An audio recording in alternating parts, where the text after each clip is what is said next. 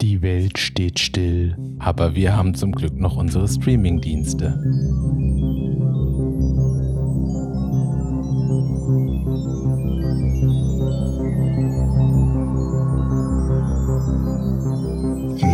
Kollektiv 3000. Und damit zurück zur neuen Folge. Grüß euch.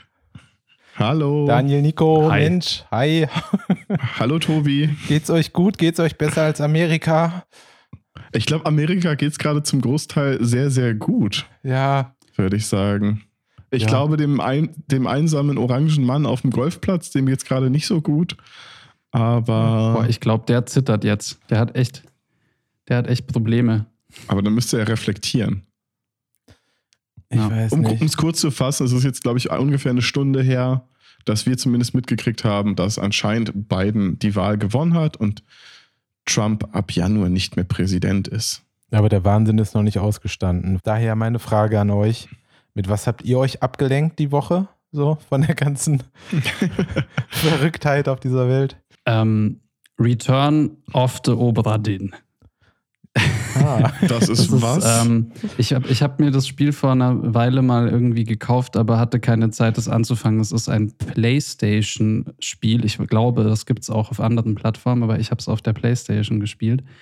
Ähm, das hat mir ein Freund mal empfohlen, weil das von dem Macher ist von Papers, Please. Ähm, und das Spiel habe ich auch schon total gemocht. Und ähm, da spielt man nämlich einen Passkontrolleur in einem autoritären Regime und ähm, muss irgendwie, ja, Pässe Leute kontrollieren. Pässe kontrollieren. Manche Leute halt reinlassen, manche nicht. Und jeden Tag ändert die Regierung so ein bisschen ihre Meinung, irgendwie, wen sie jetzt da haben wollen und wen nicht. Und dann gibt es noch so eine lustige kleine Side-Story mit so einer Art, ähm, ja, mit so einer, so einer Terrororganisation oder irgendwelche quasi autonomen Kräfte, die dich mit einspannen wollen. Ich habe mich damals schon von meinen Freunden irgendwie verarschen lassen müssen, so weil ich halt denen erzählt habe, wie geil ich das finde.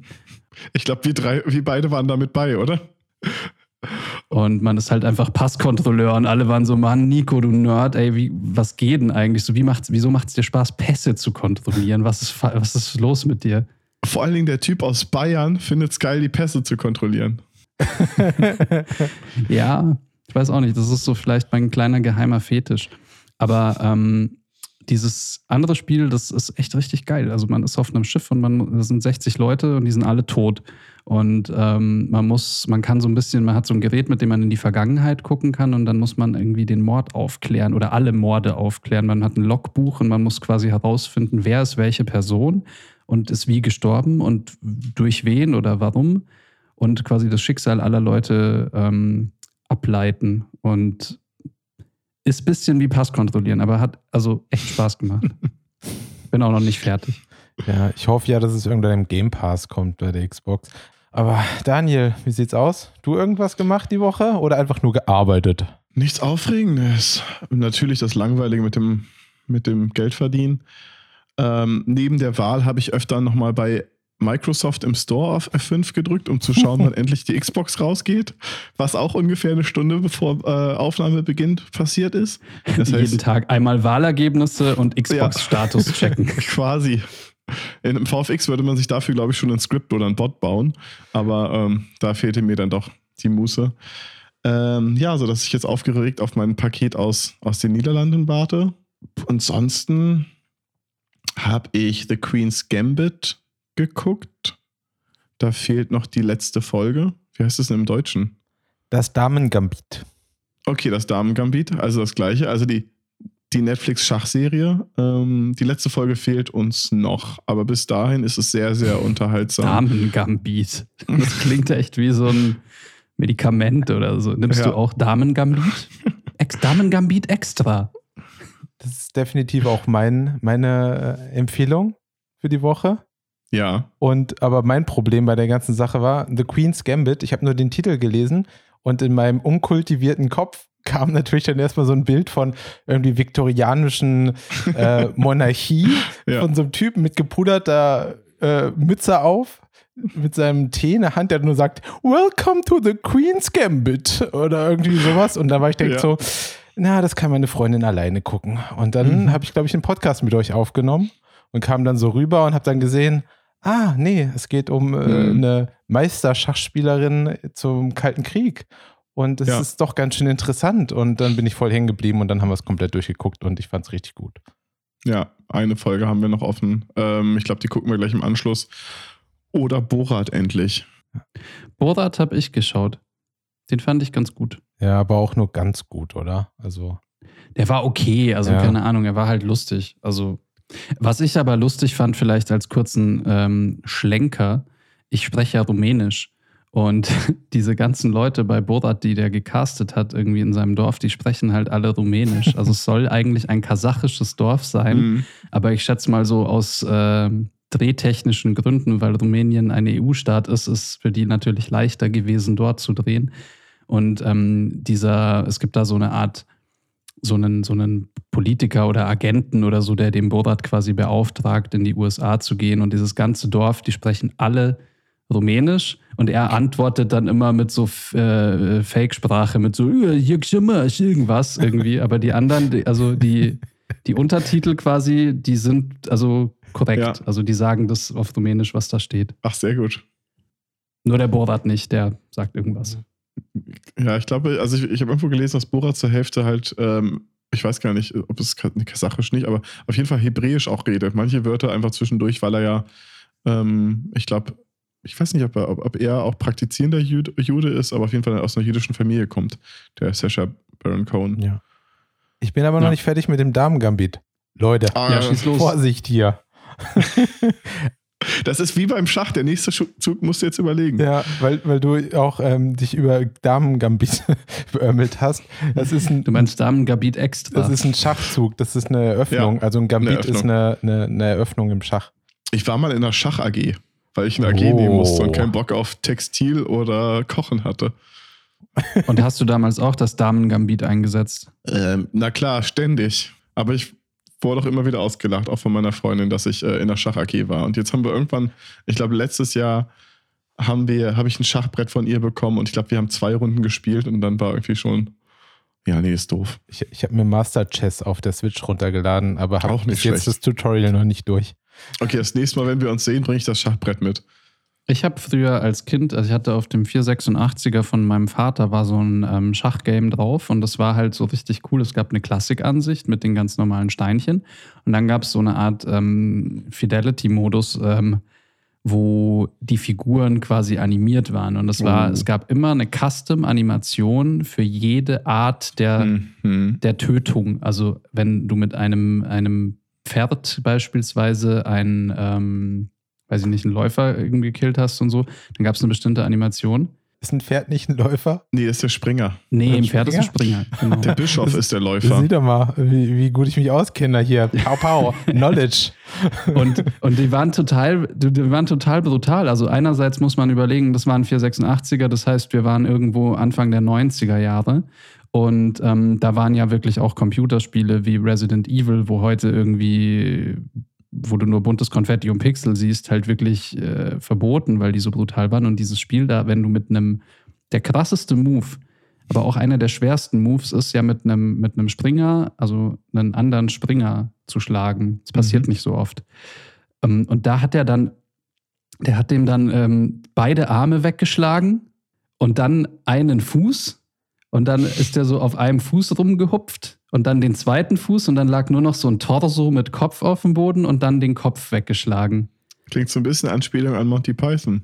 Ja, wahrscheinlich war es auch deswegen so. Damals wusste ich das noch nicht, aber Ja. ähm, es sah auf jeden Fall extrem brutal aus. Also ich habe mich da als Kind echt total gewundert und natürlich immer versucht, Springer mit Springern umzubringen, damit man halt irgendwie Die krasse sehen kann. Animation sieht. Ja, ja. Ah, nice. Das Damengambit wurde zum Teil übrigens auch in Deutschland gedreht, hier in Berlin bei uns. Hm. Mhm. Sind das dann die, die letzten Folgen, die in Russland spielen? Falls was in nee, Russland so spielt? viel ich weiß, ähm, äh, liebe Grüße an die, an die Inhouse-VFX-Leute. Die saßen wohl irgendwie Wand an Wand mit dem Set. Hm. Ähm, so so viel ich weiß, war das, das äh, dieses, ähm, die Schla der Schlafsaal, die Schlafsäle. ah, ganz am Anfang. Ja. Im, im, Im Waisenhaus. Ja, so habe ich das verstanden. Okay. Ey, nicht spoilern. Ja, Das- erste Folge gleich gespoilt, Mensch. Die hat keine Eltern. Könnte mir aber auch vorstellen, dass Russland äh, zum Teil durch Berlin Hätte ich mir wurde. vorstellen können. Das ja. ist aber- auch sehr nah dran. auf jeden Fall gucken, hat auch krasse, ähm, krass positive Kritiken. Also Ja. Rotten Tomatoes, ich glaube Review Score 100% und Ach, User? Score 98. What? Wow. Ja. Okay, muss ich dann wohl auch machen. Meine einzige negative, also negativ ist das falsche Wort, aber ähm, Kritik, äh, wär, ich finde die Hauptdarstellerin ist eigentlich, es ist eigentlich ein sehr komplexer äh, Charakter, der sehr Mhm. viele unterschiedliche Sachen so eigentlich durchmacht und mm, ja, also viele positive und negative Eigenschaften hat. Und dafür spielt sie ein bisschen eindimensional manchmal, finde ich. Ich finde, da passiert nicht so viel in der Mimik, wie ich es mir wünschen würde. Aber das finde ich teilweise ganz gut, weil dadurch bringt es so ein bisschen dieses, dieses leicht autistische, äh, ne, dieses, dieses Schach-Mastermind. Äh, Ich weiß. irgendwie funktioniert es, aber ich weiß auch, was du meinst. Ich habe auch manchmal das Gefühl, dass man nicht genau weiß, was in ihr los ist, was das soll. Und dann weiß ich auch, habe ich auch schon gefragt, ist es jetzt, weil sie das so spielen soll oder weil sie es einfach so spielen will? kann mir schon vorstellen, dass es so eine Regieanweisung ist, aber ich finde es jetzt nur als Entscheidung gar nicht so Ja. toll, weil manchmal fände ich es doch interessanter, wenn man noch denkt, so, wow, okay, hm. Da ist jetzt irgendwie, weil sie soll ja Emotionen haben, aber sie zeigt die Emotionen dann trotzdem nicht so. Und das ist, Ja. aber vielleicht bin ich da auch zu deutsch und ich will mehr Theater sehen. Was aber auf jeden Fall, finde ich, also was sehr spannend gemacht wird, ist, dass ähm, die Folgen sind stilistisch sehr unterschiedlich. Also ich finde, diese ganzen Montagen, die es da zwischendurch manchmal gibt von den Schachspielen, die sind sehr von Folge zu Folge sehr unterschiedlich. Ähm, ich mag die ihre Vision von dem Schachspiel. Das waren alles sehr, also sinnvoll eingesetzte Visual Effects, die auch gut integriert waren. Ja, Es gab wenig zu kritisieren. Soundtrack ist gut, Farben sind gut, also kann man Mhm. sich auf jeden Fall angucken. ja, man merkt, wenn man halt irgendwie was relativ Bodenständiges mit einer interessanten Geschichte macht, Mhm. dann kriegst du auch echt die Leute auf deine Seite. Also das interessiert viele. Ja. Und ich war, als ich direkt am Anfang gelesen habe, es ist eine Miniseries, es ist abgeschlossen nach einer Staffel, war ich direkt so, Mhm. ja, ich bin dabei. Das stimmt. Und neben Queen's Gambit ähm, gerade ist noch Gangs of London bei mir ganz weit oben. Da fehlt mir jetzt auch, glaube ich, noch eine Folge. Die ist, ich glaube, das ist sogar eine Sky-Eigenproduktion. Wir haben ja jetzt für November, Dezember mal Sky besorgt. Mal schauen, was da so gibt. Ist auch auf jeden Fall zu empfehlen. Fühlt sich teilweise an wie ein etwas brutalerer, also mit etwas, habe ich stark untertrieben, wie eine extrem brutale Variante von einem Guy Ritchie-Film Ah, spielt beim Namen entsprechend in London sehr viele verschiedene Arten von kleinkriminellen oder großkriminellen Gruppen. Es wird sich sehr viel auf die Fresse gehauen. Es werden sehr viele Aschenbecher in Gesichter gedrückt und Körperteile gebrochen. Haben die auch Ist so coole. Sprüche auf Lager wie bei Guy Ritchie-Filmen? Schon, aber manchmal ist einfach keine Zeit zum, zum äh, Sprechen. Das sind dann eher die, die schnell geschnittenen Kampfsequenzen, wie bei Guy Ritchie, die aber sehr, sehr viel Druck haben. Also ist auch cool, ist gut gemacht. Also die Kamera ist extrem gut. Cool. Kann ich auch empfehlen. Schreibe ich mir auch mal auf. Kommt alles auf die Watchlist. Ja. ja, wir gucken gerade noch ähm, Cobra Kai, haben wir jetzt angefangen. Ist super. Oh, den, das habe ich auch schon komplett durchgeguckt. Ah. Fand ich richtig geil. Warum erzählt ihr davon nichts, weißt du? Ja, Ihr weil das schon drei? Wochen her ist. Mann. Da gab es den Podcast noch gar nicht. Ja, aber mir, mir persönlich, als einzelne Person, könnt ihr das auch erzählen. Wir, wir kommunizieren hier nicht außerhalb Ich- von dem. Ich muss doch, ich muss mir alles selber beibringen. Als nächstes kommt noch raus, dass wir zusammengecastet wurden. Ja. Wir kennen uns gar nicht. Wir sind die No Angels der Podcast-Szene. Ja, Ja. ich, ich bin, ähm, ich bin ähm, die, die, die hübsch, das Küken. Echt, Aber gab's. Quasi, quasi Emma. Baby Spice sind die Spice Girls, das sind nicht die No Angels. Aber die wurden auch gecastet. Ja, Und? vermutlich. Ja, und Aber ja, Nico, du bist Baby Spice. danke. Definitiv. Nico ist, äh, Tobi ist dann ihr Posch. Ja, Und Oh ja. ja. Ich weiß nicht. Du bist, Bin ich? du bist Sporty Spice. cool. Scary sind wir alle ein bisschen, ne? Ich bin aber auch eigentlich eher ein bisschen Ginger, oder? du bist auch? Ginger. Stimmt. Ja. Ach, du bist alles. Ach, schön. Auch nicht schlecht. Ja, nee, Cobra Kai, richtig geil. Auf jeden Fall gucken. Es hat richtig Bock gemacht. Ich fand es so cool irgendwie. Das, das kann man auch so entspannt weggucken. Genau, und es Ja. hat halt auch total viel äh, Humor und so geile Anspielungen auf eben äh, Karate Kid.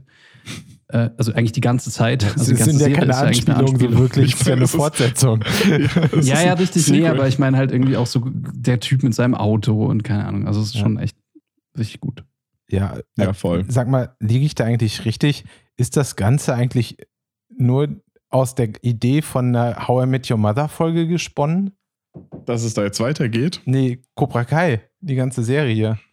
Du, ich bin bei How I Met Your Mother nicht so tief drin. Oh, okay, okay. Also Barney, Barney Stinson, den Charakter Mhm. kennt ihr ja sicherlich, oder? Ja, ja, klar. Und ähm, es gibt eine Folge oder halt auch mehrere Folgen, in denen er immer sagt, dass ähm, ja eigentlich der, ich habe den Namen schon wieder vergessen, der Hauptdarsteller von Cobra Kai, der, das, Nennen wir ihn Kai.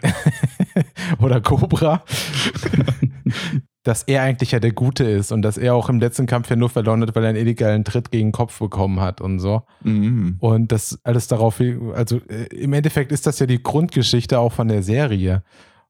Ja, also eigentlich hört sich das so an, als wenn es von How I Met Your Mother aufgegriffen wurde. vielleicht ist es das. Ja. Und ich, also ich meine, der spielt auch bei How I Met Your Mother dann mit, als, also die Person, der Schauspieler. ja. Und Ach krass.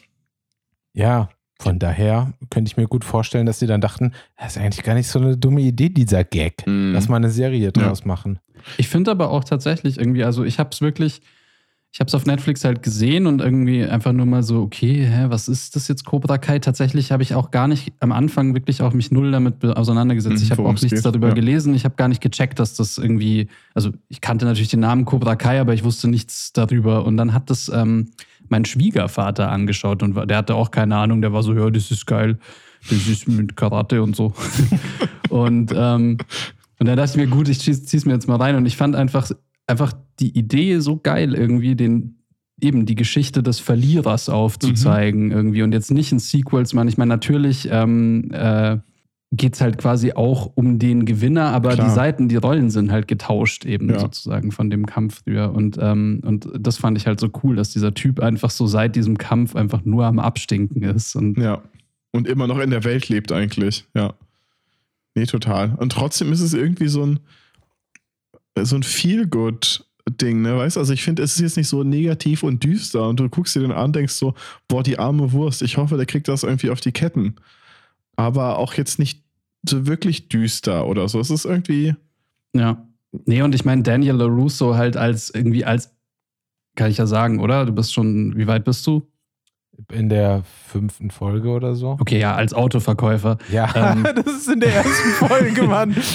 das ist in den ersten zehn Minuten, keine Ahnung. Ich weiß es nicht. Aber ich fand es nur so geil, weil der halt irgendwie eben dann immer in dieser Autowerbung so super peinlich fröhlich ist irgendwie. und, Und immer den Karate-Tritt am Ende geiles. Haus, irgendwie Frau, Auto, Kinder, Ja. so er hat's geschafft irgendwie. Und naja, ich fand es total schön. Ja, voll.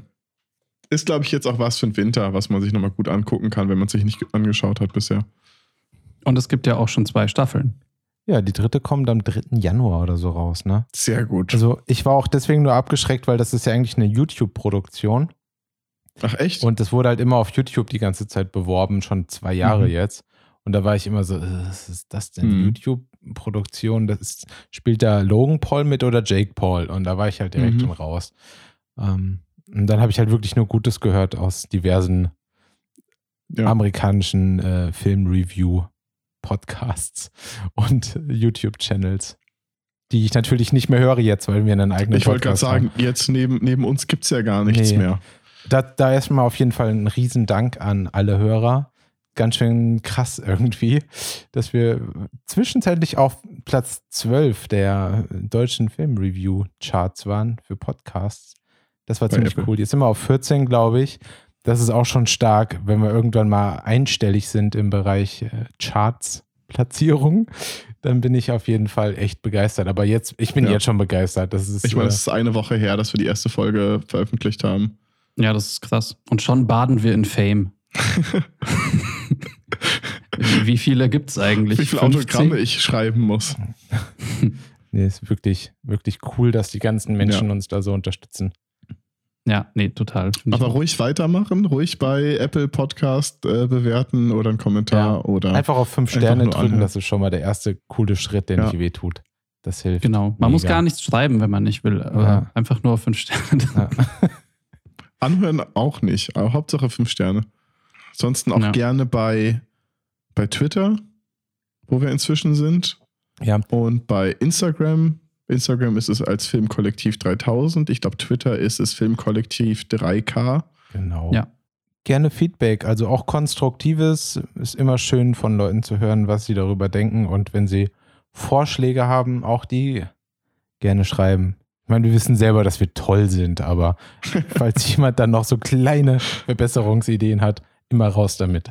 So, sollen wir mal zum Thema kommen? Hier. Also, ich, hab- ich habe da ja was Kleines vorbereitet. Das würde ich kurz so zum. Boah, kann ich vorher noch, noch einen Nachtrag zu Folge 1 liefern, ja. bevor wir Deep Dive in Folge 2 machen? Ich will jetzt jetzt nicht deine Masche kaputt machen, sorry. Ist alles gut. Ähm, ich ich, ich sehe die Enttäuschung in deinen Augen äh, mal wieder. ähm, ich wollte nur, weil wir letztes Mal drüber gesprochen haben und ich meinte, irgendwoher kenne ich diesen komischen Drachen. Irgendwoher kenne ich dieses ganze Ding. Und ihr meintet, habt, äh, nee, bisher kam der bei Star Wars noch nicht vor. Und lustigerweise habe ich, glaube ich, zwei Tage später einen Artikel auf der GameStar gelesen, wo erklärt wurde, dass der ganze Story, die ganze Storyline eins zu eins fast bei äh, Knights of the Old Republic ähm, vorkommt. Dort, wenn man äh, als Revan unterwegs ist, muss man einen Kite-Drachen ähm, umbringen und hat die Option, einen Menschenvolk oder die Sand, äh, die, die, die Tusken auf seine Seite zu ähm, kriegen. Dann muss man den Drachen töten. Und wenn man ihn getötet hat, kann man sich überlegen, ob man die Perle aus dem Magen behalten möchte, um daraus eine, eine Lichtschwert zu bauen oder zu verkaufen, oder ob man es den Tusken zurückgibt. Aber Ah. ansonsten ist das sehr, sehr ähnlich zu dem, was in der Folge passiert ist. Also wird aus dieser Perle, weil das haben wir nämlich gar nicht aufgegriffen in der letzten Folge, und ich habe Mhm. mich sehr gefragt, ist es eine Perle, ist es ein Ei, was ist es? Wird daraus ein Lichtschwert gebaut? Also ist das Material für Lichtschwert? Laut Canon, ich habe natürlich dann noch weiter geforscht, ne? also Kanon meine ich natürlich, ähm, ist die Perle im Drachen für die Verdauung zuständig mit. Also die ist so wie, wie andere Tiere Steine fressen, haben die Drachen eine Perle im Magen, die die ganze Zeit alles zermanscht. Ja, okay, also das ist mir jetzt, äh, das ist mir zu viel Kanon schon. Also mir geht es ja darum, was Ich macht man weiß. aus dieser Perle? Was macht Es man? wird, es, es wird als Verbesserung vom Lichtschwert zumindest in Knights of the Old Republic genutzt. Ah, das ist cool. Wie viel? Plus 5 oder plus 10? Ah, mindestens plus 10. Okay. Hauptsache es sieht cool aus am Ende. Ja. Nee, genau. Aber das war nur, weil ich, weil ich lange gerätselt habe und mir, mich jetzt äh, sehr glücklich gemacht, als ich gelesen habe, dass ich mir das nicht eingebildet habe, dass das irgendwie alles schon mal, schon mal passiert ist. Okay. Das ist gut. Ich habe mir das Spiel die Woche gekauft. Vielleicht werde ich es dann auch mal spielen. Oh, das ist fantastisch. Eins der besten Star Wars-Spiele. Ich erinnere mich an gar nichts mehr, aber ich, also das ist schon auch super alt, oder? Weil ich habe das Mhm. durchgespielt. Ich Ja, glaube, es gibt ja auch zwei Teile. es gibt einen zweiten Teil Aber es ist halt echt so, ich habe es vor 15 Jahren gespielt oder wann es halt rauskam. Ne? Ist ja ganz klassisch Rollenspiel, du wachst auf und deine Figur weiß nichts mehr und im Grunde genommen über den Plot findest du wieder raus, wer du mal warst und was deine Mhm. Aufgabe im Universum ist. Ach stimmt, das war auch von BioWare, ne? Das war eigentlich Ja, so auch genau. einer der Early Games, so wie Mass Effect, also quasi Genau. noch davor, äh, mit diesem System von Gut und Böse und Genau, ja. ja. Genau, deswegen gibt es hier überhaupt erst Mass Effect, weil sie dann nicht mehr die Lizenz Ja. für Star Wars hatten und dann haben sie das gemacht. Ich glaube, Ja. die Fans nennen es auch einfach KOTOR. Genau. Stimmt. Ähm, ja, okay, los geht's Aber jetzt. jetzt, Jetzt, jetzt, jetzt aber bitte. jetzt Also- so wie Energie. Also einmal noch, bevor wir kurz loslegen, wird spannend, ob wir jetzt dieses Format beibehalten, dass wir wirklich irgendwie zu acht Folgen jemals äh, nur eine Folge hier rausbringen. Weil ich habe das Gefühl, die Folgen werden kürzer und man kann auch gar nicht mehr so viel darüber reden. Vielleicht wird es ja dann noch irgendwann zu einem Mando-Update nur noch in einer anderen Folge werden. Also Uh, eine Sendung in der Sendung. habe ich jetzt noch nicht mit euch drüber gesprochen, aber ich dachte, ich, ich erwähne es mal. Aber vielleicht seht ihr es ja auch ganz anders. Vielleicht seht ihr auch das, was ich jetzt gleich abspiele, ganz anders. Aber ich als Herkules-Fan dachte, ich lasse einfach mal Herkules das Intro für mich machen von der aktuellen Folge. Okay. Nein! Nein, nein, nein, nein, nein, nein, nein, nein! Nein! So eine Gemeinheit, ich bin enttäuscht! Ja, Sehr schön. Ab jetzt Ungefähr- kommunizierst du nur noch über Herkules. ungefähr so habe ich mich gefühlt. Wie, wie viele von denen hast du dann noch? Da musst du gar nichts mehr selber sagen. Noch habe ich nur den einen. Ich hoffe, irgendwann ist es über AI gestimmert und du, äh, gesteuert und du hast so einen Realtime-Translator und alles, was du sagst, klingt so. Ja, Und das war jetzt gerade der deutsche Synchronsprecher von Kevin Sorbo. ganz genau. Krass. Die Stimme, ich hatte die ganz anders irgendwie. Äh, Ich auch, aber ich glaube, das ist doch der böse. Herkules. Ich weiß nicht, ob der ein bisschen anders spricht. Also, das ist der der Herkules bestimmt mit Bart. Ziegenbart, oder? Ja, ja, So genau. einen Spitzbart. Richtig. So wie Mr. Spock und alle anderen Ja. Bösewichte. Und auch der böse, wie heißt der? Der Michael Knight, Garth Knight oder so? Der, ja, der hatte auch so. ja, Ja. ja. Der hat, ich glaube, der hatte hier so einen Soul Patch oder sowas. Ich weiß es nicht mehr Mhm. genau. Nice. Haben wir ja auch. Mhm. Ja. Und immer in einem bösen Universum hat man einfach nur ein kleines Bärtchen. Genau. Ja. Je größer der Bart, umso böser ist man. Ja, Ja. also die Folge Okay. war, also wir können natürlich jetzt auch erstmal storytechnisch anfangen, aber ich meine, ich habe den Mut schon mal ein bisschen gesetzt. Mhm. Ähm, fand ich jetzt nicht ganz so gut wie die Folge davor. Okay. Ähm, Nico hatte recht im Sinne davon, es ging direkt da weiter, auf jeden Fall. Voll. Dafür, dazu möchte ich dir auch gratulieren. Ich glaube, wir hatten beide recht, weil ich meine, ich habe ja gesagt, es geht direkt da weiter. Ich hätte aber auch gedacht, die Folge wird weiterhin noch auf äh, Tatooine spielen. Und du hattest ja gemeint, so sie sind dann wieder im Weltraum. Insofern ähm, hatten wir beide so ein bisschen recht, ne? Ja, ich meine, dann hätte man auch tatsächlich relativ schnell denken können, dass im Anfangskampf, also in diesem Kampf gegen diese. Lass uns doch ganz kurz mal die Story einfach Liebe. zusammen. Ja, das ist ja der Anfang. Das Soll ich ist sie in zwei. Sätzen zusammenfassen? Ja, Das Oh. geht nämlich ganz schnell. Mando fliegt auf einen Eisplaneten, muss da, also Mando will woanders hin, nicht auf den Eisplaneten, muss auf dem Eisplaneten Bruch landen und trifft dort auf Monster und dann flieht er wieder weg. That's it. Stimmt. ja, aber gerade am Anfang, wenn er überfallen wird von diesen Typen und die ähm, nehmen den kleinen Yoda-Mann als Geisel, hätte man Mhm. auch denken können, dass jetzt gleich äh, Django kommt. Boba. Boba? Boba. Boba, ne? Sag einfach der Fette. dass Mr. Fat gleich kommt und ähm, ihn rettet. Aber ist nicht passiert. Ja. War alles nur ein kleiner Ja. Witz. Die Sequenz hatte so gar keinen. Also die habe ich auch nicht verstanden, weil die hätte ja gar keinen, gar keinen Sinn gehabt. Ja, es war, glaube ich, einfach nur Slapstick. Also es war einfach Ja. lustig, so mit diesem Jetpack. Ich habe mich ein bisschen gewundert tatsächlich, dass ähm, sein Speederbike ähm, hatte, hatte so einen krassen Motorsound. Also es klang halt wie ein Motorrad, also richtig so.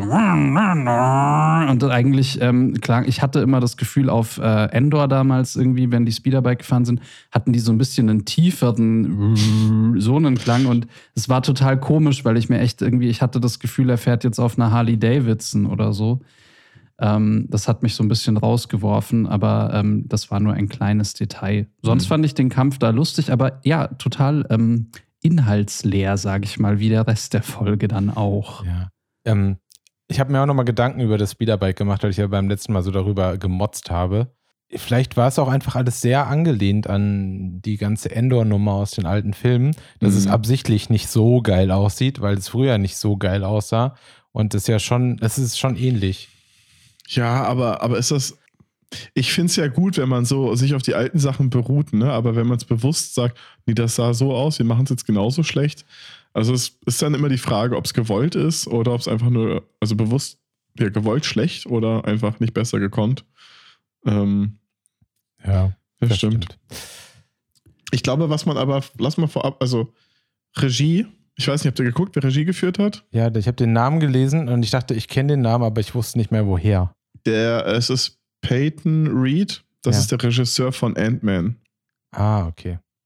Nur um, weil Deswegen hat dann auch ähm, die eine Mechanikerin gegen den Ameisenmann äh, Karten gespielt. vielleicht. Anspielung, Easter Egg. Ah, funny, habe ich nicht gemerkt. Jetzt lache ich auf jeden Fall. Ich, ich merke schon, warum du raus willst von dieser Mando-Nummer. Ich meine, da haben wir ja letztes Mal schon drüber geredet. Ich finde es ja eigentlich schon ziemlich cool, dass eben, dass so, dass die Außerirdischen dann einfach auch in so Kostüme geworfen äh, worden sind und so. Das, also deswegen, also da hat, was das angeht, hat mich der Ameisenmann überhaupt nicht gestört. Ähm, ich fand halt einfach nur insgesamt jetzt die Folge extrem nichtssagend halt irgendwie. Also ich meine, Baby Yoda ist halt Eier so. Mehr hat er in der Folge nicht gemacht. Und ansonsten ist ja wirklich so, okay, wir sind ins Bruch gelandet, da sind Monster und jetzt sind wir weg. Und irgendwie, irgendwie ist es auch okay. Also wir hatten ja letztes Mal auch gesagt, vielleicht braucht es auch mal wieder eine Serie, ähm, die ja, die quasi äh, einen nicht fordert, also wo man einfach guckt und so okay damit ist. Aber die hat sich fast wie so ein Lückenfüller angefühlt. Also selbst für das, wenig an, weniger an Story, was Mandalorian halt ist.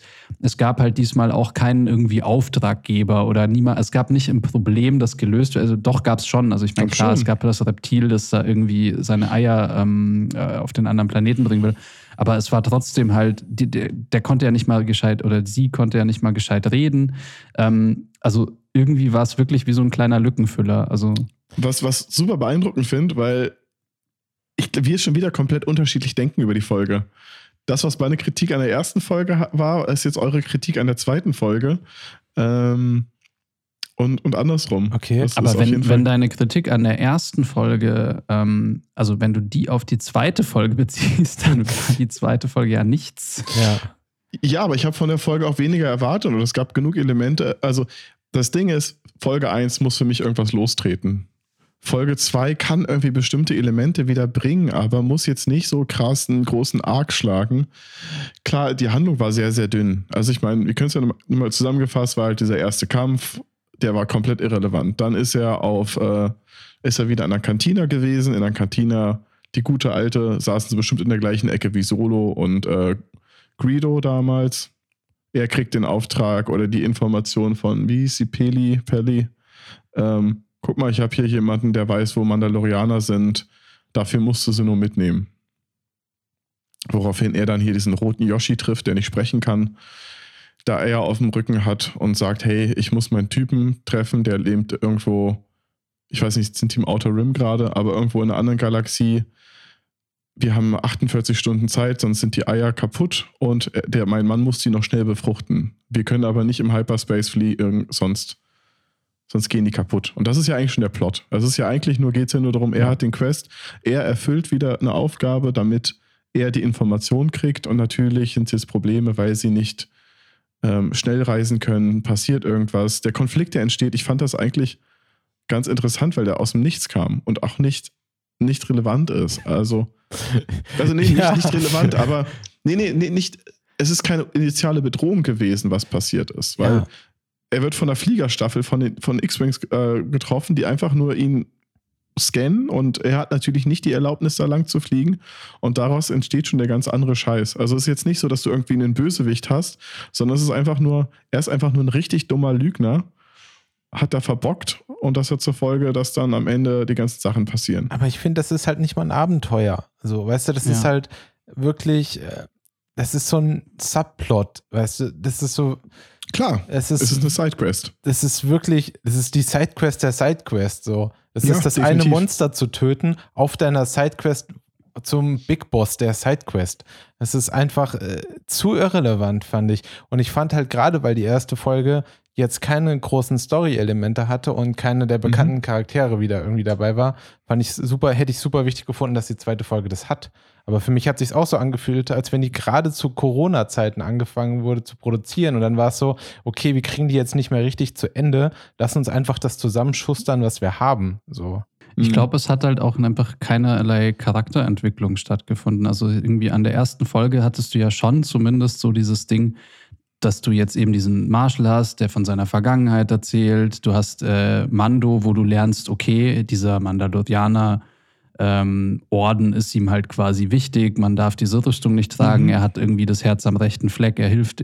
Und dieses Mal war so Charakterentwicklung halt gleich null. Du hast über Yoda Voll. eben nichts gelernt, weil der isst nur Eier. Du hast ähm, über Mando nichts gelernt, weil der reagiert ja einfach nur.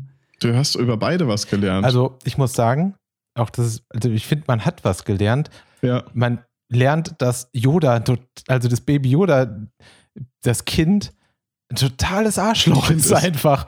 Und das hat mich so genervt die ganze Zeit. Ja, aber es ist, ja, es ist die Frage, ob es, ob es, ob es ein Kind ist, ähm, oder nicht, ob es ein Arschloch ist, oder ob es einfach ein Kind ist und keinen moralischen Kompass hat. Oder ein Teenager. Also das, oder ein Teenager, aber ich fand halt, das fand ich gar nicht so verkehrt, weil ich finde, man sieht dieses kleine Ding und denkt immer, wow, das ist Yoda, das ist genauso weise, es ist gut, es macht nichts Böses, es rettet ihn und sonst was. In der Folge war es einfach nur, es wird einfach nur Essen, ob es jetzt den Kram vom Drachen ist oder die Eier.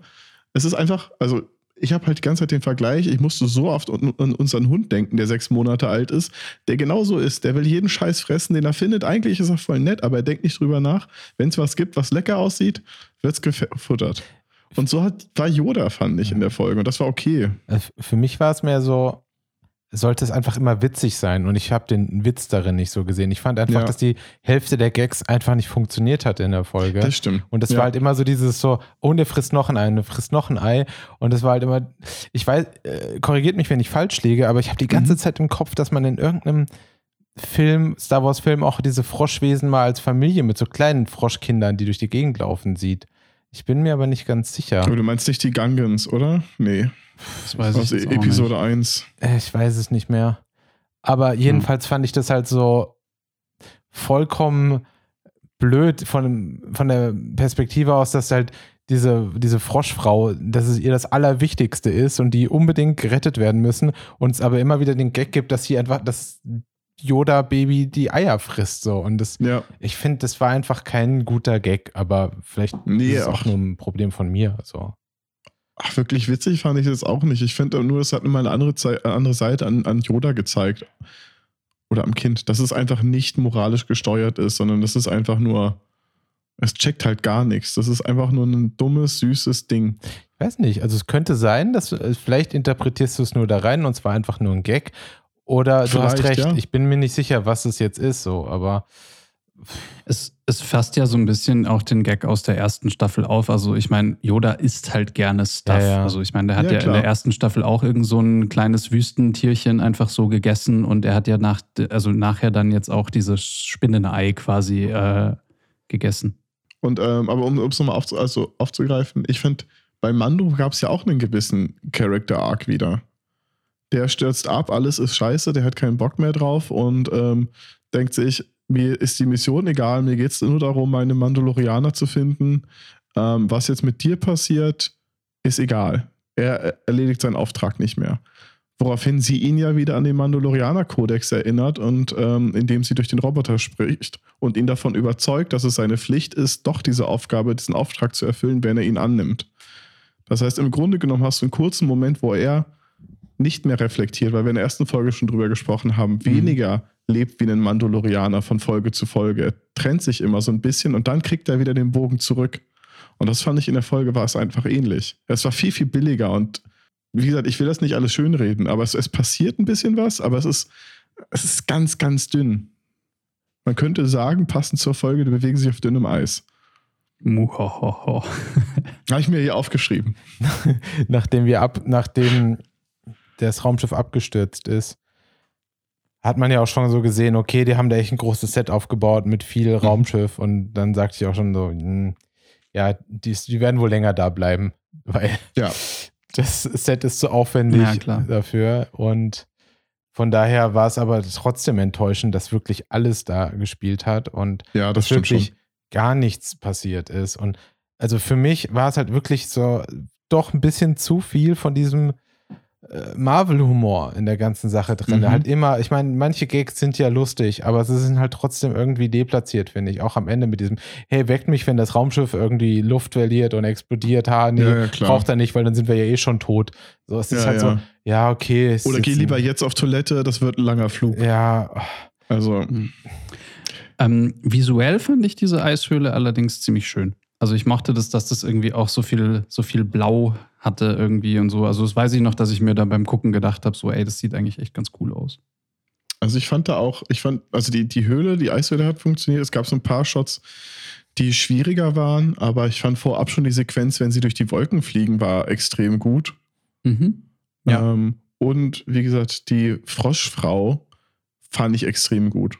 In Ja. vielen Shots war ich mir nicht sicher, ob es, ähm, es ein Kostüm ist, wo sie das Gesicht verbessert haben, ausgetauscht haben, ob es ein Kostüm ist, wo sie den ganzen Kopf ausgetauscht haben oder ob sie komplett digital ist, weil die hat für mich in jedem Shot perfekt funktioniert. ja, Ja, die war fand ich auch exzellent. sehr gut. Also das war beeindruckend. Auch selbst da hinten in dem, äh, in dem heißen Wasser. Ja. Ja. Und ich fand, also auch diese, auch diese Spinnenmonster fand ich ganz cool. Ähm, ich habe mal nur mal geguckt, irgendwie, wo das Ding herkommt, und das ist wohl irgendwie so Alien. ein. Ähm, ja, also es war angespielt natürlich die Eier, klar, irgendwie auf Alien, aber das Viech selber wurde halt auch von, von Ralph McQuarrie quasi designt. Das Es gibt da wohl irgendwie so sagen. Early Concepts irgendwie von Luke, der das eigentlich Ja. auf Dagobah hätte treffen genau. sollen. E Episode 5 wäre es gewesen. Hat er dann aber nicht. Und dann haben sie das, das Tier wohl auch in irgendwelchen Computerspielen mal benutzt und wohl, ich glaube, auch in Clone Wars oder so. Mhm. Ähm, und jetzt halt nochmal noch mal auf diesem Eisplaneten. Aber, ich hoffe es ja. so sehr, dass sie noch mehr Sachen von Macquarie umsetzen. Die, der hat so viele gute alte Concept Arts von Star Wars gemacht, die nicht in der Serie vorgekommen sind oder umsetzbar waren zu der damaligen Zeit. Also da gibt es schon einige coole Sachen. Ja, absolut. Vielleicht auch noch von Möbius, mal gucken. Ein was muss ich dazu noch sagen. Ich bin ein bisschen voreingenommen gegenüber dieser Folge auch. Ich kann da jetzt nicht zu tief ins Detail gehen, aber im Abspann hat mich äh, das so hart getriggert, dass ich danach erstmal so richtig anti gegenüber allem war. Ähm, wie gesagt, kann leider aus, leider aus beruflichen Gründen da jetzt nicht zu tief in, in die Materie gehen. Falls wir irgendwann diesen Podcast mal hauptberuflich machen und man nicht mehr darauf angewiesen ist, dass Menschen einen dafür bezahlen, dass man äh, mit der Maus auf digitale Sachen klickt, ähm, dann können wir vielleicht da tiefer reingehen. Aber so war es danach halt echt nur so, ja, aber okay, naja. Okay. Du hast meine Neugier geweckt. Ich, also darfst mir dann später erzählen, was das ist. ah, das war auf jeden Fall, ja. Ähm, ja, wie gesagt, es war, ich fand, es war so ein Mixed Bag in vielen Sachen, aber für mich hat es halt einfach ein bisschen enttäuscht im Sinne von, das war jetzt die ganze Folge und muss man wieder eine Woche warten, aber eigentlich war jetzt halt gar nichts. Nein, Ja. das stimmt. Das stimmt. Ja. Ey, wir haben aber noch was gelernt. Wir haben gelernt, dass das, äh, diese Rebellion gerade eine Das recht stimmt. entspannte Zeit hat. Weil die sind ja mit ihren X-Wings dann einfach quasi schön neben dem Mando hergeflogen und waren so einmal Fahr Fahrzeugschein, äh. Führerschein bitte. und so, so, ja, ihr Rücklicht geht nicht. Irgendwie so, also haben ja nur so eine Standardkontrolle gemacht. Sie haben auch schon von der neuen Republik gesprochen. Also es ist, man merkt, ich finde, man kann es dadurch ein bisschen äh, zeitlich ganz gut einordnen. Ja. Ähm, der eine Pilot war ja auch der äh, Dave Filoni, der in der ersten Staffel teilweise Regie und Produktion gemacht hat. Oder ein Producer war. Ja. Von den X-Wing-Piloten. Also ich finde es immer beeindruckend, wie sie einfach wieder so ein, wie das so eine Vetternwirtschaft ist und jeder mal irgendwas spielen darf und gleichzeitig Regie macht. So wie das ja auch in Staffel 1 war. Aber es ist ja auch, also viele sind ja sowieso auch einfach Freunde von Favreau und daher. Na klar. Ja. auch- Es, es gibt ja auf Disney Plus auch diese ähm, Doku quasi über, ähm, also Mhm. die, über das, also so eine Making-of äh, Mandalorian-Doku, die hat, ich glaube, auch sechs Folgen. Da geht es dann in erste Folge äh, um Regie, zweite Folge um, ich weiß Mhm. nicht mehr genau um was, aber um die einzelnen Departments quasi. Und in dieser Regiefolge, da ist es eben auch so, dass dann die ganzen Regisseure von den einzelnen Episoden halt irgendwie eigentlich wie so Freunde um einen Tisch sitzen und sich da irgendwie unterhalten und wohl in jeder Folge so ein bisschen involviert sind und mal spielt der eine ein bisschen mit, mal spielt der andere ein bisschen mit, während der andere Regie führt und so. Mhm. Also man bekommt auch den Eindruck, dass es irgendwie so ist, dass jeder da so ein bisschen wie so eine kleine Clique so ähm, mitzureden hat. Ja. Ja, ist auch gut eigentlich. Also ist ja eine schöne Sache. Finde ich auch eine schöne Stimmung eigentlich. Ich fand das Ende von der Folge aber auch wirklich nochmal super blöd. Also jetzt nicht das Ende, Das wenn sie im Weltall fliegen, sondern wenn die X-Wings unten sind und sie Ja. retten vor den riesigen Spinnen, also vor dem riesigen Spinnenmonster und dann quasi, also aus dem Gedächtnis gesprochen, einfach nur sagen, er, also Mando sagt, ja, und wie sieht's aus? Helft ihr uns jetzt? Und ich vergesse dann einfach mal das Kopfgeld. Und dann sagen die so, wie wär's damit, wenn wir dich jetzt irgendwie nicht umbringen und tschüss, ne? Irgendwie so. ja. Das war halt, und dann, ja, bleibst du jetzt einfach mal hier zum Sterben. Tschüss, wir hauen Das jetzt war ab. auf jeden Fall so ein richtiger Dick-Move. Das ja. war so Ja, dumm. also das Boah. habe ich auch nicht verstanden, weil ich meine, die kommen da hin und helfen ihm quasi und Mhm. schießen halt diese kompletten Spinnenwesen weg. Und dann sind, dann erklären sie halt auch noch, also es war auch so voll gewollt, also so dieses, ey, du bist gesucht. Aber wir haben auch gesehen, dass du drei Leute irgendwie äh, Ja, ja. verhaftet Ja. hast oder irgendwie besiegt hast oder was weiß ich was. Und deswegen wollen wir das jetzt nochmal schleifen lassen. Also auch wieder wie so Polizisten halt, die so, eigentlich äh, muss ich dich verwarnen, aber passt schon. Also ich Ja. fand das mega holprig, so diesen ganzen Mhm. Dialog. Das war. Ja, absolut. Und ich meine eben, sie haben ihn ja im Endeffekt da zum Sterben da gelassen, weil, hey, so wie das Raumschiff aussah, äh, also Hut ab, dass er es geschafft hat, das Ding wieder zu reparieren. mit Wie- wie- mit wie so viel- einem der war- Werkzeug. Genau, der war doch da irgendwie, weiß ich nicht, gefühlt zehn Minuten draußen, hat einmal kurz WD-40 da reingesprüht und einen Kabelbinder drum gewickelt und dann ging es wieder los. Das ganze Cockpit war kaputt. ja. Ja. Das habe ich aber auch nicht gecheckt. Das, da waren auf jeden Fall äh, Löcher. Ja, das war nicht so stark. Rein technisch, das meiste, also es war, fand ich, ging krass auseinander in manche Richtungen.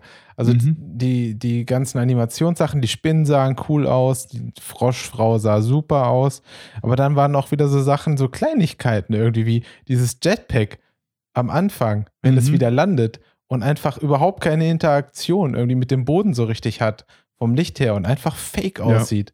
Und das fand ich dann zum Beispiel komisch. Und Mhm. ähm, ich glaube, wir fangen mal gar nicht drüber an, über die zwei X-Wing-Piloten, wenn sie auf, wenn sie die weggeballert haben und dann diese Unterhaltung haben. Dass man da gar nicht erkennen konnte, dass sie vor einem Greenscreen stehen und vielleicht leicht so viel Unschärfe auf diesem Greenscreen hatten. Aber ich habe mich gefragt, ob die Sequenz so das erste Mal war, dass sie in der Staffel eher äh, Virtual Production Environment genutzt haben. Weil ich fand, ähm, die Shots da draußen, die sahen halt alle nach, nach Studio aus, waren sie ja auch. Ich meine, die waren nicht auf einem, in einem Eisplaneten. Ähm, ich hätte halt erwartet, dass sie es so machen wie in der ersten Staffel mit, mit LED-Wänden und ihrer Game Engine. Aber du hast komplett recht. Die Shots sahen komisch aus Also- von den Typen. Ich denke, wenn es eine LED-Wand gewesen wäre, dann wäre die Kamera verbunden gewesen mit dem System und hätte Mhm. ausgelesen, was man für eine Brennweite hat, was man für Mhm. eine Und entsprechend die, Äh, ja. Genau, und dadurch würde die Unschärfe einfach viel besser matchen mit dem, was man da sieht. Ja, du meinst, sie wäre realistisch. Ja, und es ist halt nicht so, wir hauen fünfmal so viel Unschärfe drauf, wie da sein sollte, wodurch Ja. es halt diesen Charakter von einem Studentenfilm hat, wo man einfach Mhm. nicht schön genug die Hintergrund-CG machen kann und deswegen sie so unscharf wie möglich macht, dass es keiner Ja. erkennt. Oder man kein Licht hat und deswegen immer offenblendig drehen muss. Ich kann mir halt auch gut vorstellen, dass sie für sowas einen Reshoot gemacht haben und das dann wirklich einfach die Typen vor einem Greenscreen gestellt haben Ja. oder so und dann nichts hatten für den Hintergrund.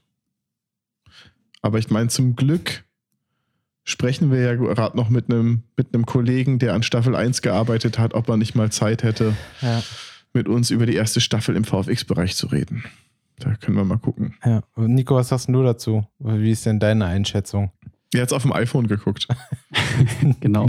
Nee, mir geht's da ähnlich. Ich dachte auch nur gerade so, wenn das irgendwie ein, äh, wenn die einen Reshoot gemacht haben, also so hoffentlich nicht, weil der Dialog vorher noch schlechter war. Macht man ja auch gerne Ja. heutzutage, dass man im Prinzip einzelne Dialoge. Ich weiß jetzt ehrlich gesagt nicht, wie es bei Mandalorian ist mit, also mit Testpublikum, aber bei den Mhm. Marvel-Filmen ist es ja quasi so gang und gäbe, dass man ähm, sich ein Test, also Zielgruppenpublikum holt, den Film quasi den Leuten zeigt, Feedback einholt, nochmal umschneidet, nochmal neu dreht, nochmal Testpublikum reinholt und dann ein richtiger Prozess ist, weil da ja natürlich so viel Geld im Spiel ist, dass man halt bei Kino-Release einfach eh schon hundertprozentig bis sicher weiß, so der Film funktioniert. Ob er gut ist oder schlecht, ist eine andere Frage, aber die Zielgruppe findet ihn quasi Mhm. gut und zahlt dafür ins Kino zu gehen. Und ähm, da ist es eben quasi so ein normales Ding, dass man die Hintergründe ähm, immer dreht und dann, damit man quasi im, im Zweifelsfall ähm, sich einfach die Schauspieler nochmal reinholt, irgendwie von Greenscreen stellt, äh, neuen Dialog spielen lässt und dann einfach mit in den Film reinschneidet, um dann noch ein paar Witze einzubauen, wo sie eventuell fehlen oder ein paar Sachen irgendwie noch leicht umzuschreiben. Ich weiß nicht, ob das bei Mandalorian ein Ding ist, weil es natürlich auch eine Serie ist und die wahrscheinlich auch gar nicht so viel Zeit haben, den Mhm, Leuten irgendwie einen. Test, Nee. also Zielgruppenpublikum und sowas zu zeigen. Ähm, ja, also ich wüsste nicht, oder also weshalb sie dann da quasi einen Reshoot gemacht hätten haben sollen, vielleicht aus technischen Gründen, aber inhaltlich wahrscheinlich äh, ja nicht, oder? Vielleicht war es auch einfach nicht, nicht schön Ich geplant. glaube einfach, dass die X-Wings viel zu groß waren, um dass sie da in dieses Set noch reingepasst hätten und dass deswegen ein Greenscreen dahinter stand. Hm. Aber also ich glaube nicht, Ja. dass sie großartig Testpublikum haben bei Serien. Also ich selber habe es noch nicht erlebt, dass ähm, bei einer Serie Test, getestet wurde, so, so extrem. Mhm. Dazu kann man, glaube ich, auch irgendwie, wo wir gerade dabei sind, noch ganz gut erklären, warum manchmal in Trailern Szenen drin sind, die nicht im Film sind. Da gibt es meistens zwei Gründe. Einmal gibt es Trailer, die werden einfach nur dafür gebaut, dass sie ein Trailer sind. Shots mal. Genau, diese Shots da drin, die haben, sollten nie im Film sein. Das sind dann reine Trailer-Shots. Das ist auch was, was ich persönlich absolut nicht gut finde, weil das Mhm. ähm, einfach Ist einfach extrem eine eine. Täuschung Also, ist. Ähm, ja. Aber häufig, also häufiger auch, sind es eigentlich Shots, die auch im Film landen sollten, aber dann nachträglich noch rausgeschnitten werden, weil sie halt nicht funktioniert haben für ein Testpublikum oder vielleicht auch im Schnitt nicht, dass der Regisseur sie nicht mehr mochte. Das sind die zwei Möglichkeiten, warum man in einem Ja. Trailer andere Dinge sieht, wie dann Aber ich später im mein, Film. Da hängt es auch immer ab davon, was es für ein Trailer sein soll. Ne? Ob es ein klassischer Story-Trailer ist, wo der Film erzählt wird, oder ob es einfach nur so ein Supercut von pompösen Shots ist, wo du dann als Studio, du arbeitest normal an deinen Sequenzen, an deinen 300 Shots und auf einmal kriegst du eine Liste. So, bis nächste Woche müssen die 10 Shots, die hängen nicht miteinander zusammen, aber die brauchen wir final. Und dann Ja. sitzt du da und du hast damit nicht angefangen und dann musst du die fertig machen, ähm, ohne zu wissen, ob das überhaupt im Schnitt funktioniert. Daher kommt genau das, was Tobi meinte, dass das einfach nicht im Film landet. Und du machst die Shots fertig, die werden in den Edit, in den Trailer geschnitten und werden danach nie wieder gesehen. Vor allem ist es ja so, dass wenn du an einer Sequenz arbeitest, dann nimmst du dir ja im Endeffekt Zeit, um auch so auf Nummer sicher zu gehen, dass deine Assets aus verschiedenen Blickwinkeln funktionieren, ähm, dass du die quasi weiter benutzen kannst. Und wenn du dann ähm, einen Shot hast, wo es heißt, so jetzt, der muss jetzt fertig sein, dann, ähm, dann muss man halt auch zwangsweise die Sachen so ein bisschen schneller hinrotzen. Ähm, deshalb unterscheiden sich halt auch oft, ähm, also gerade bei Marvel kann man es immer ganz gut sehen, ähm, dass äh, Shots, die schon im Trailer, also im Film bleiben, die im Trailer waren, sich auch oft echt deutlich unterscheiden von den finalen Shots, weil man da halt wirklich, äh, ja, weil man da halt so schnell sein muss quasi und die Shots, äh, also die Shows teilweise auch irgendwie zwei bis drei Wochen vor Ja. Kino-Release erst fertiggestellt werden. Und manchmal funktioniert halt ein Effekt in einer einzelnen Einstellung, aber in der nächsten Einstellung nicht, so dass, dass das einfach nochmal umgearbeitet werden muss für Ja. alle Shots. Manchmal, wenn es um so einzelne Bauteile aus einem Shot geht, also Assets, dann hat man es natürlich auch häufiger so, gerade bei Anfangstrailern, dass dann vielleicht ein Asset genommen wird aus einem vorherigen Teil. Gerade Mhm. bei sowas wie Marvel, wo halt einfach ja alles schon mal irgendwie gebaut wurde und es dann aber vielleicht später nochmal anders designt wird, weil jetzt das Outfit von einfach ausgedacht Captain America jetzt anders aussieht, aber dann im Trailer vielleicht noch Bauteile aus dem alten Captain America Dress drin waren, dann ist es halt einfach eine, eine Sache, die gemacht wurde aus rein praktischen Gründen. Aber es gibt halt auch diese Trailer, die einfach eine, die Story, die wollen eine Spannung aufbauen, die aber im Film so gar nicht passiert. Und das ist dann immer Mhm. sehr irritierend, wenn man sich denkt so, wow, aber das ist doch gar nicht der Film. Das wird doch im Film gar nicht so passieren. So. Warum? Ja. Aber Ich meine, keine Ahnung, ich glaube, zu Trailern können wir wahrscheinlich eine ganze Folge Ja. machen. Da hat sich ja vor allem einfach auch die Art und Weise, wie Trailer heutzutage sind, hat sich ja auch in den letzten 20, äh, 20 Jahren so drastisch verändert. Vor allem auch, wenn man überlegt, wie früh Trailer heutzutage rauskommen. Ja, richtig. Ich, ich denke mal gern zurück. Also ich habe vor kurzem ähm, mal den Trailer ähm, nochmal gesehen von Matrix, ähm, eben von 99 und der war richtig, richtig gut. Ne? Du hast halt, es waren alles irgendwelche Filmausschnitte, du hast nichts gecheckt. Du hast keine Ahnung gehabt, worum es geht. Du hattest aber einfach nur Bock, diesen Film jetzt zu sehen und du wolltest einfach wissen, was das jetzt ist. Und es hat nichts gespoilert, es hat einfach nur Bock auf mehr gemacht. Und das ist ja eigentlich ähm, der Sinn von so einem Trailer, wohingegen du ja eben heutzutage, also ich schaue mir eigentlich gar keine Trailer mehr an oder Ich nur in. Ausnahmefällen, äh, weil ich weil ich einfach so oft schon erlebt habe, dass ich den Trailer anschaue und danach keinen Bock mehr auf den Film habe, weil ich das Gefühl habe, ich weiß jetzt eh schon alles so. Und da ist ein Extrembeispiel war, als ich ähm, den Hobbit geschaut habe, da lief gerade der Trailer zu dem ähm, Terminator-Film. Ich weiß nicht mehr genau, das war dieser eine, wo ähm, Genesis? äh, ja, wo hier Daenerys Targaryen Ja, mitspielt. Genesis. Also, ähm, und, und da war im Trailer, hast du halt quasi ähm, äh, John Connor, den alten John Connor, der dann so sagt, ey, ich war die ganze Zeit der Böse. So, wo der einfach den Plot-Twist preisgibt. Äh, also, what the fuck? Mhm. Ja, das ist ja so ein generelles Pro Also bei Horrorfilmen finde ich, ist das auch ein Riesenproblem, Ja. weil Horrorfilme natürlich zum Bewerben die krassesten Szenen irgendwie schon zeigen müssen. Weil wenn du halt nur zeigst, oh, da lauert was um die Ecke, dann baust du halt keine Spannung auf, um die Leute in den Horrorfilm zu kriegen, musst du halt schon irgendwie ein paar crazy Sachen zeigen, aber dann bleibt halt wirklich nichts mehr übrig für später. Ähm, aber wie du schon sagtest, ne, da kann man auf jeden Fall, kann man eine ganze Folge drüber machen. Aber machen wir jetzt nicht. Machen wir später. Naja. Ich meine, da gibt es ganze Podcasts drüber. Ja. Sollen wir unsere Predictions für nächste Woche Ja. rauslassen? Also wie, lass uns doch mal kurz einmal raten. Also ich fange jetzt einfach mal an.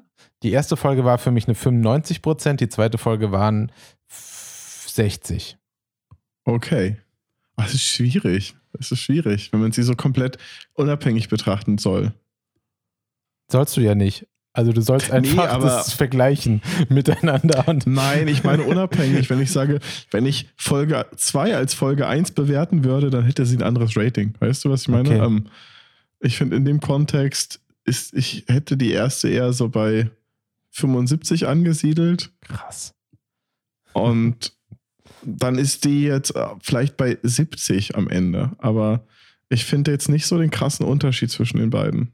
Ich bin da eher so wie Tobi. Also ich, bei mir ist auch die erste Folge eher so eine 95. Ich fand die echt gut. Also auch unabhängig davon, dass die jetzt irgendwie, also die brauchte gar nicht super viel Inhalt und jetzt Mhm. retrospektiv ist da eigentlich auch jetzt im Vergleich mit der zweiten äh, Folge echt viel passiert. So, ich meine, wir haben Ja. ja auch noch die ganze Vorgeschichte da mit diesem äh, Kampf und den ganze, also, ne? Und ja, und ich würde auch sagen, die zweite Folge irgendwie wahrscheinlich eher so 60 Prozent. Also Ich glaube, bei mir war einfach die Erwartung nach der ersten Folge nicht so hoch. Ich glaube, da ist die, die Hoffnung, aber die Erwartung nicht.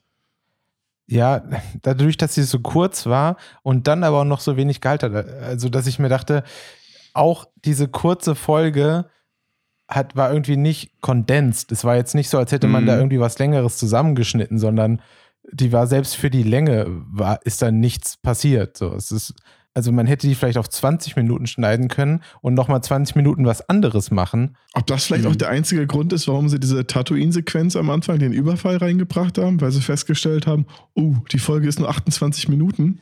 Wir machen nochmal 8 Minuten Quatsch rein. Ja. Also vielleicht war es auch Ja. wirklich so, dass ähm, sie nochmal zeigen wollten, dass er wirklich extrem sich für das Kind einsetzt und dass er deswegen Ja, auch gar nicht sieht, dass das Kind danach nur noch Blödsinn macht und für alles verantwortlich ist, was eigentlich Schrott ist. Die, die Spinnen und so, das ist ja alles nur wegen dem Kind passiert und er sieht es halt gar nicht. Er macht halt nur die Froschfrau dafür verantwortlich. Vielleicht ist es das auch, dass er verblendet ist von dem Kind.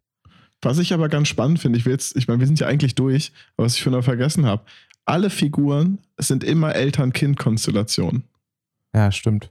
Und du hast halt Mando mit seinem Kind, du hast die Froschfrau mit ihren Eiern und du hast die Spinne mit ihren Kindern. Das ist irgendwie, das ist so Familienduell. Das ist interessant, ja. Tatsache, habe ich noch nicht drüber nachgedacht.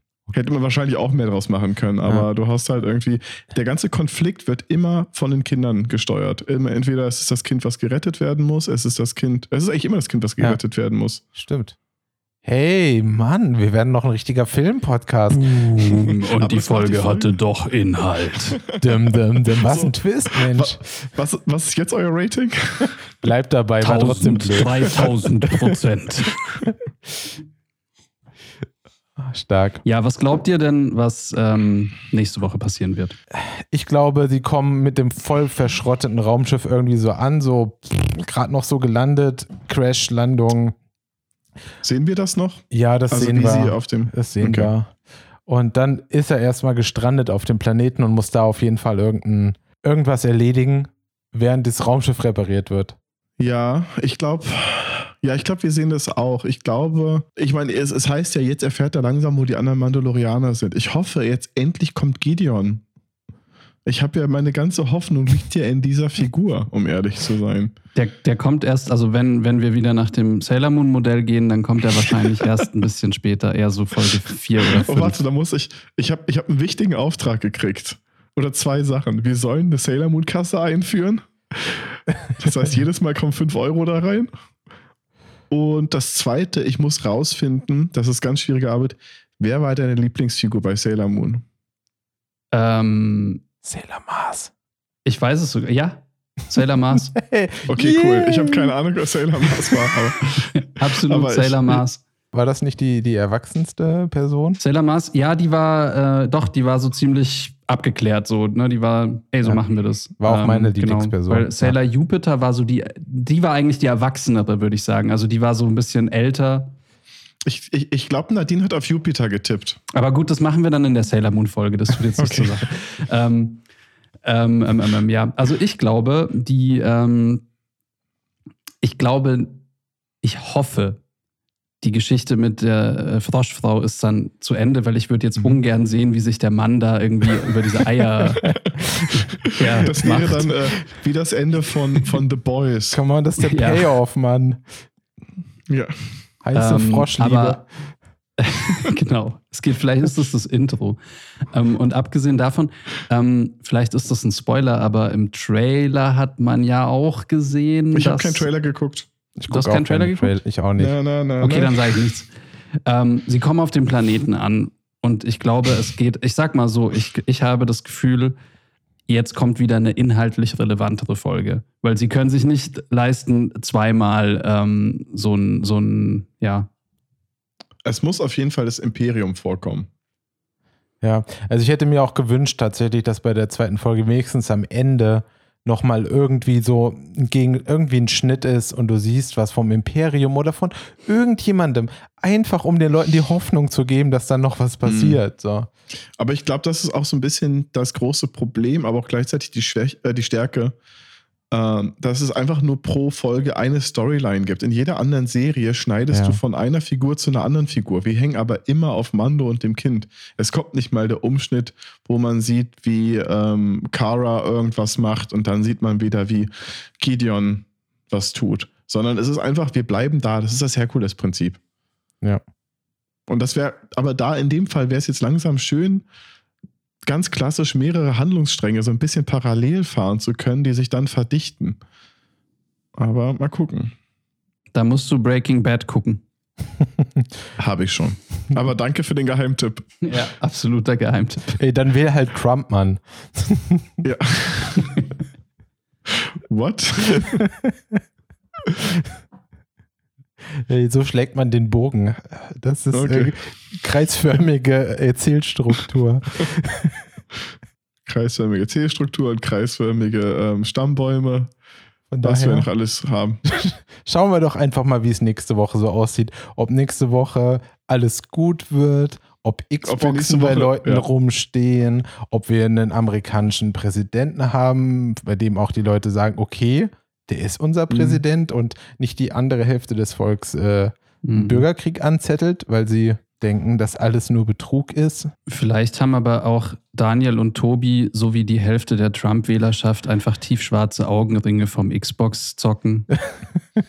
und es ist einfach gar nicht mehr so wichtig, wer Präsident wird, weil Ja. man halt einfach Call of Duty spielt. Also ich hatte echt die Hoffnung, dass Trump jetzt einfach rauskommt aus dem Weißen Haus und sagt so, ja, okay, ich bin zwar der Meinung, dass die nicht rechtens gewonnen haben, aber was soll ich sagen, die Demokratie und so. Aber Mhm. nein, nicht mal das kann er uns gönnen. Ich finde, die sollten das bei einem Spiel Minigolf klären. Das wäre stark, ja. Altherren Minigolf. Und dann sind wir dann langsam wirklich bei Idiocracy angekommen. Ja. Ja. Ach, na gut. Also, bis nächste Woche. Tschüss. Macht's Tschüss, gut. danke fürs Zuhören. Ciao, ciao.